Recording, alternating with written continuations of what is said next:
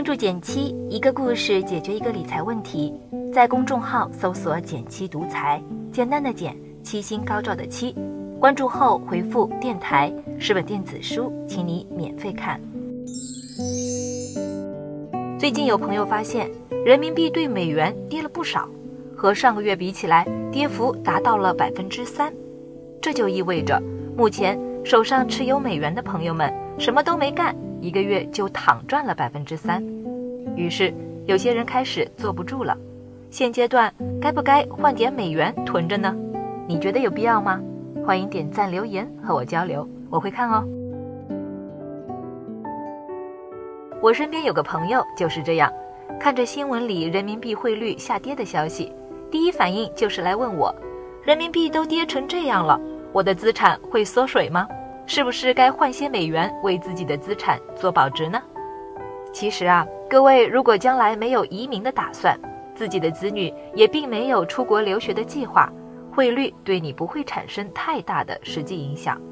对我们普通人来说，顶多就是在海外旅游的时候消费成本略微提高，但也没到了影响大家买买买的程度，顶多就算少打点折扣了。如果有朋友在未来半年内，有出游或者海淘大件商品的需求，就不妨近期花点时间留意一下外汇走势。其他人大可不必担心。另外，换个角度来说，人民币汇率起起伏伏都是正常的，有涨有跌，再平常不过了。过去这么长时间，时不时的汇率都会波动这么一下，但现在回想起来，当时的涨跌也并没有过多影响大家的日常生活。与其担心人民币贬值造成的资产缩水，不如关心国内的通货膨胀水平，影响还来得更实际一些。只不过啊，虽说汇率对我们日常生活影响不大，但我身边也有不少人还是通过汇率变化赚到了钱的。那对于普通投资者来说，如果没有开通美元账户，又想享受美元汇率上涨所带来的收益，有没有好的渠道呢？其实是有的。目前，国内直接投资美元相关资产的渠道有三种：第一种是美元存款，第二种是银行美元理财，以及第三种 QDII 基金。今天我也一起介绍给大家。先说第一种，美元存款。无论是美元还是你手中的人民币，本质上都是现金类资产，它是不会自己升值下小金蛋的。你肯定要想办法把钱存起来，或是拿去投资。不过，目前外资行的美元存款利率，一年期的利率只有百分之零点八，还不如你放余额宝赚得多。而且，美元存款还要承受汇率的不确定性，所以换美元存起来可不是一个好选择。再说第二种，购买银行美元理财，相对于银行每周发布的几百种新理财产品来说，外币理财产品真的算是小众了，而且这类理财。比起同类的人民币理财产品，预期收益率也不算高。我拿工商银行的外币理财来举个例子，存一年的回报率大致在百分之二点八左右，不考虑外汇因素，基本能和余额宝打个平手，但也不算高。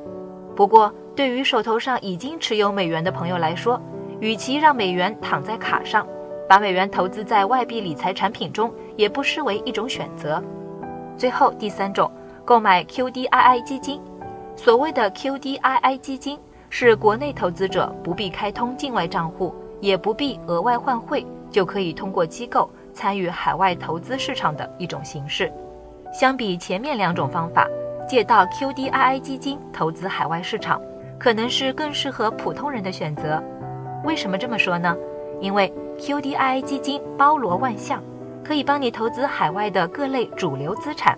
相对来说，能获得最高潜在投资回报。比如说，有买海外股票的，某只标普五百指数基金近三年涨了百分之四十五点九二；有买海外债券的，某只海外高收益债券近三年收益率达到了百分之十八点九；有买海外房产的，某只海外房地产指数基金近三年涨了百分之十八点六二。这样的回报看着是不是就更有吸引力了呢？不过，如果你是因为人民币贬值而选择 QDII 基金，在投资前还需要明确三件事：第一，看看基金投向是哪里，投资的资产是否是美元资产。QDII 基金的收益，一方面和投资目标的表现直接挂钩，另一方面就与汇率升值情况相关。但目前市场上的 QDII 基金以投资于香港市场为最多，其次才是美国。所以申购前你可要看看清楚，投资去向的到底是哪个市场。第二，QDII 风险不低，结果反而可能亏损。刚才也说了，QDII 主要投资于证券市场。短期的波动风险可想而知，除了跟总体市场表现挂钩，所投资的资产类别不同，也导致各个基金的收益表现参差不齐。所以，真有心投资的朋友，事前功课还是要做足。